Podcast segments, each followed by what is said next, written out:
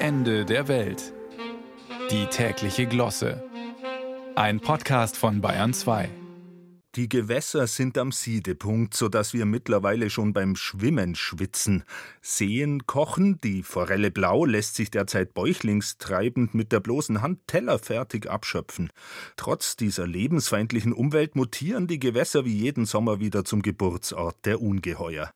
Auf ewig unvergessen ist Schnappi, das von der Zeitschrift Focus Terrorschildkröte betitelte Reptil, das 2010 im Eichsee bei Garmisch-Partenkirchen sein Unwesen trieb und keine Angst, jedes Jahr führt dem Bestiarium neue Arten zu. Aktuell berichten Surfer in Kalifornien von Attacken durch wild gewordene Fischotter.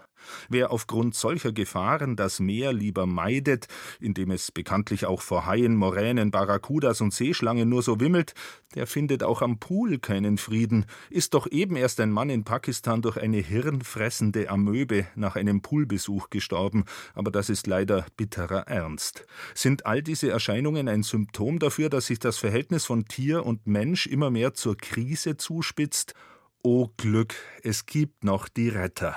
King Charles III., der alte grüne und neue König, gibt sich gerade wieder dem royalen Swan-Upping hin. Von Südwest-London bis Oxford notieren die königlichen Schwanenzähler jedes Tier und fügen das Ergebnis einer seit dem 12. Jahrhundert geführten Liste hinzu. Ob man Schwäne essen kann, wenn sie wie jetzt in der von reichlich Abwässern gewürzten Themse wie ein Suppenhuhn gekocht werden? Interessant bei solchen Investigationen ist ja immer die Vorschlagsliste bei Professor Google. Zur Frage, können Schwäne werden folgende Mehrheitsantworten angeboten. Arme brechen, Finger abbeißen, Knochen brechen, Menschen töten, auch das Verhältnis von Schwan und Mensch scheint also wie Themsewasser tief getrübt.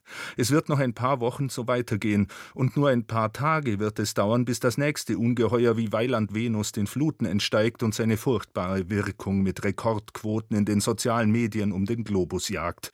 Nur wir in Bayern sind ja neuerdings gegen alle Unbill gefeit. Denn nur hier gibt es so eine Art tierliebenden Franziskus in Gestalt des Ministerpräsidenten. Der umarmt neuerdings nur Bäume, sondern knutscht in aller Öffentlichkeit den Dackel Froni. Friede sei unter allen Lebewesen. Auch Fischotter haben ja süße Knutschgesichter oder Bären. Und wer weiß, der Hai, der wäre vielleicht so verdutzt über ein Bussi, dass er vergäße, das Maul aufzusperren. Nur an Land gehen sollten sie nicht. Auf Malle hat gerade ein Türsteher deutsche Touristen verprügelt. Da hat man es noch einmal mit einer ganz anderen gefährlichen Spezies zu tun.